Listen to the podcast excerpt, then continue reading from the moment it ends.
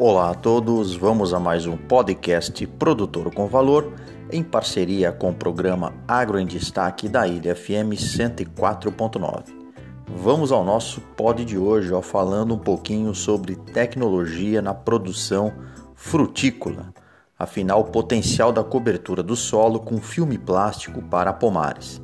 Então já existem alguns experimentos né, que são realizados em plantios comerciais de laranjeira doce aqui no estado de São Paulo e tiveram importantes resultados positivos. Então, este estudo foi desenvolvido por pesquisadores do Fundecitrus e da Embrapa e avaliou o efeito da cobertura do solo com filme plástico durante o crescimento vegetativo e na produção inicial de laranjeiras doces e obtiveram resultados que demonstraram de forma positiva né, a cobertura com esse filme e plástico, que é o que nós chamamos de mulching, até o terceiro ano de sua aplicação.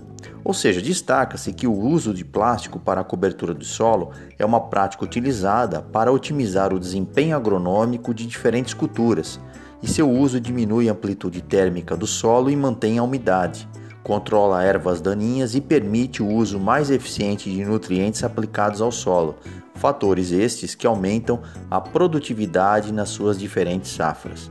Ainda assim, ao mudar a quantidade e o tipo de luz refletida, pode afetar o crescimento da planta e a repelir pragas ou insetos vetores de hábitos diurnos. Por exemplo, o uso da cobertura plástica metalizada em citros é capaz de reduzir em quase 50% o número de brotos infestados com o psilídeo.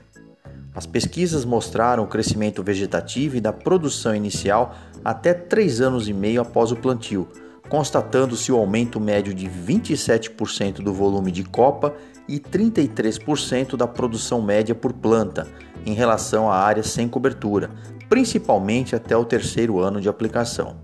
Desta forma, percebe-se que a cobertura do solo com filme plástico na linha de plantio possui potencial para aumentar o crescimento vegetativo e a produção de frutos de laranjeira doce até o terceiro ano após a aplicação, permitindo, é claro, né, reduzir os seus custos de produção.